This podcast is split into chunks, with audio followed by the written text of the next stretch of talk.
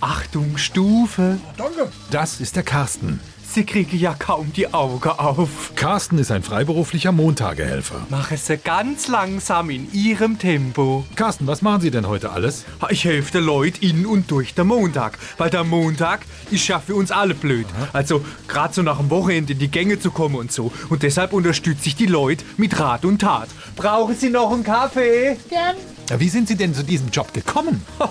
Das war schwierig. Ich habe so viele Vorstellungstermine gehabt und die Firma wollte immer, dass ich irgendwas zusammenbaue oder festhebe.